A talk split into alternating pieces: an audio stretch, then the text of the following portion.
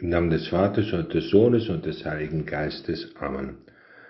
Mein Herr und mein Gott, ich glaube fest, dass du hier zugegen bist, dass du mich siehst, dass du mich hörst. Ich bete dich in tiefer Ehrfurcht an, ich bitte dich um Verzeihung für meine Sünden und um die Gnade, diese Zeit des Gebetes so zu halten, dass sie mir Frucht bringt.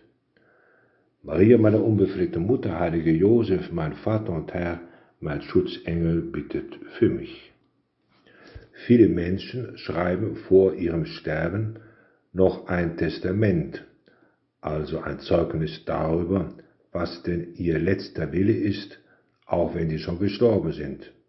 Ein Wille, der weit in die Zukunft hinein gültig sein soll. Oft geht es um rein materielle Angelegenheiten, die wir jetzt aber beiseite lassen können. Oft geht es auch um konkrete Bitten oder Wünsche, die jemand für seine Familie äußert.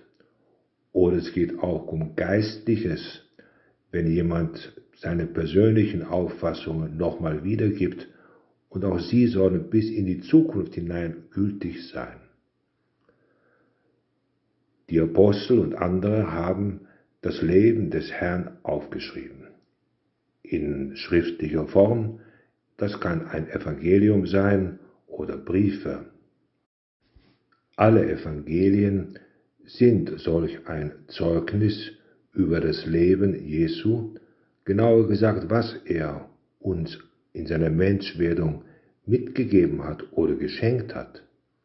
Es ist eine Art Testament und so benennen wir es auch, das Neue Testament. Der Evangelist Johannes, so wie die anderen auch, hat ein besonderes Zeugnis aufgeschrieben in Form eines Gebetes. Jesus spricht dieses Gebet in Gegenwart der Apostel beim letzten Abendmahl, kurz vor seinem Leiden und Sterben und auch vor natürlich seiner Auferstehung am Ostersonntag. Es beginnt so. Heiliger Vater, ich bitte nicht nur für diese hier, also die Apostel, die dabei waren, sondern auch für alle, die durch ihr Wort an mich glauben. Gemeint sind also nicht nur die Apostel, mit denen Jesus zusammengelebt hat, sondern alle anderen, auch die später kommen sollten, die durch die Predigt der Apostel und durch ihr Zeugnis den Glauben angenommen haben. Und das bis heute. Jesus, du meinst damit direkt auch uns. Und dein Testament, können wir sagen, reicht hinein in die Zukunft bis zu deiner Wiederkunft. Du Herr möchtest auch uns mitgeben, was von deiner Lehre und deiner Botschaft besonders wichtig ist, worauf es ankommt für alle Gläubigen. Das Erste, was wir sagen können, ist die Tatsache, dass Jesus für jeden Einzelnen schon damals gebetet hat. Das ist sogar sehr tröstlich, denn Jesus hat jeden Einzelnen bereits vor Augen gehabt, auch wenn wir noch gar nicht in der Welt waren. Es ist sogar sehr ermutigend, dass du, Herr, schon im Abendmahlsaal dich und mich bereits gekannt hat.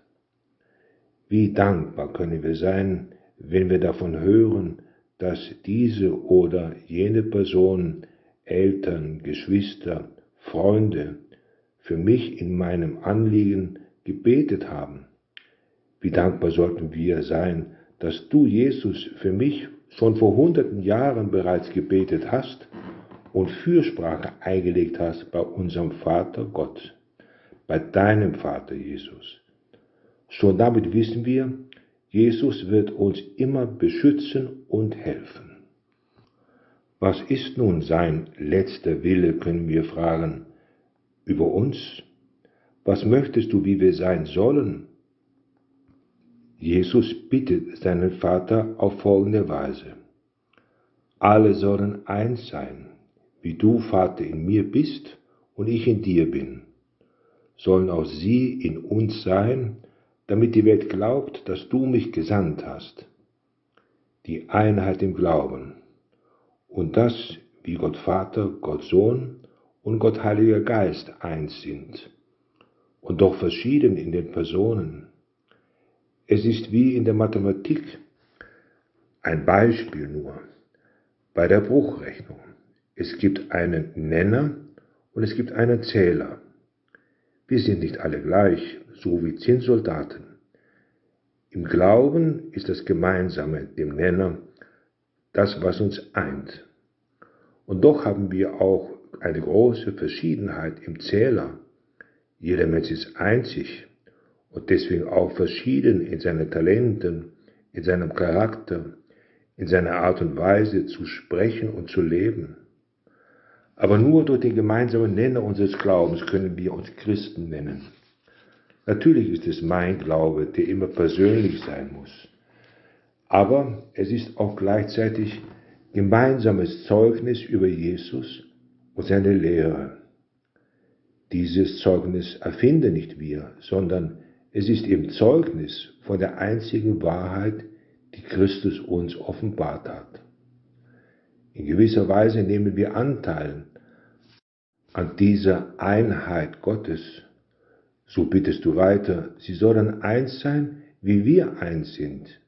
Ich in ihnen und du in mir.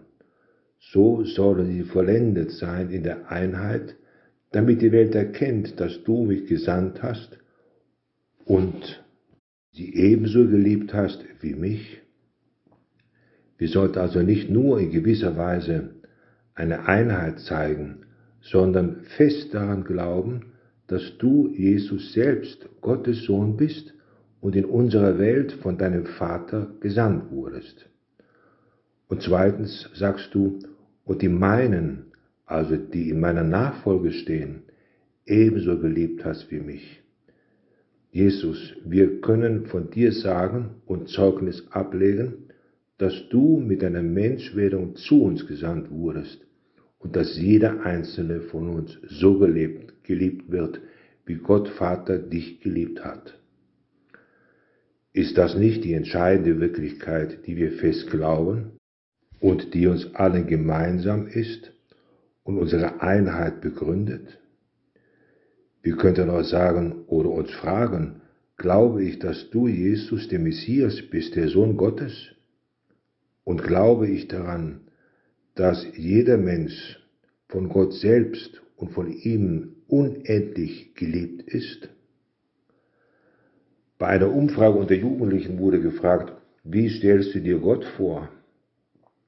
Bei den verschiedensten Antworten ist vielleicht das die schönste von einer Jugendlichen, die sagte, ich stelle mir Gott so vor, dass er über sechs Milliarden Menschen schaffen konnte und dennoch jeden Einzelnen so liebt, als wäre er sein einziges Kind. Ist das nicht sogar der Kern unseres Glaubens? Wie oft fühlen wir uns froh, mit viel Freude, wenn wir uns geliebt sehen? Wie viel mehr ist es, wenn ich sagen kann, ich werde von Gott geliebt, wie der Sohn selbst, also wie du, Jesus, geliebt wirst von ihm. Jesus äußert deswegen seinen tiefsten Wunsch. Vater, ich will, dass alle, die du mir gegeben hast, dort bei mir sind, wo ich bin. Sie sollen meine Herrlichkeit sehen, die du mir gegeben hast, weil du mich schon geliebt hast vor der Erschaffung der Welt. Wenn wir also nur wollen, Jesus zu treffen, wo er gerade auch immer ist, dann haben wir schon etwas wenigstens von seiner Herrlichkeit gesehen.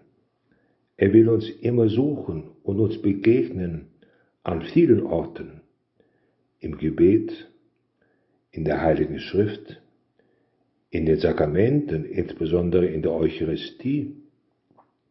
Dann sind wir in gewisser Weise, auch wenn wir auf der Erde noch leben, doch bereits durch Christus im Himmel. Wir leben, wie der heilige Paulus sagt, verborgen in Christus, in Gott. Wir leben schon jetzt auf geistige Weise im Himmel und zugleich auf der Erde. Jesus beendet sein Gebet mit diesen beeindruckenden Worten, die uns eine innere und äußere Zuversicht schenken. Ich habe ihnen deinen Namen bekannt gemacht und werde ihn bekannt machen, damit die Liebe, mit der du mich geliebt hast, in ihnen ist und damit ich in ihnen bin. Ist das nicht das Schönste, um das große Glück zu beschreiben? Das können wir schon in unserem Leben erfahren, auch wenn nicht in der Fülle, wie nach unserem Tod bei ihm im Himmel ein Leben in Christus und ein Leben in der Zukunft in der Anschauung Gottes für die Ewigkeit. Seien wir so mutig, das Zeugnis Jesu, also sein Testament, anzunehmen. Dann werden wir wie die Apostel selbst Zeugen sein. Dann werden wir durch unser Beispiel, durch die Weitergabe des Lichtes viele Menschen auf die Fürsprache der Mutter Gottes zu Christus führen. Es wird unser Testament sein, viele Menschen unsere Erfahrung weiterzugeben, damit auch sie die Herrlichkeit eines Lebens in Christus erfahren. Ich danke dir, mein Gott, für die guten Vorsätze, Regungen und Eingebungen, die du mir in dieser Betrachtung geschenkt hast. Ich bitte dich um deine Hilfe, sie zu verwirklichen. Maria, meine unbefleckte Mutter, heilige Josef, mein Vater und Herr, mein Schutzengel, bittet für mich.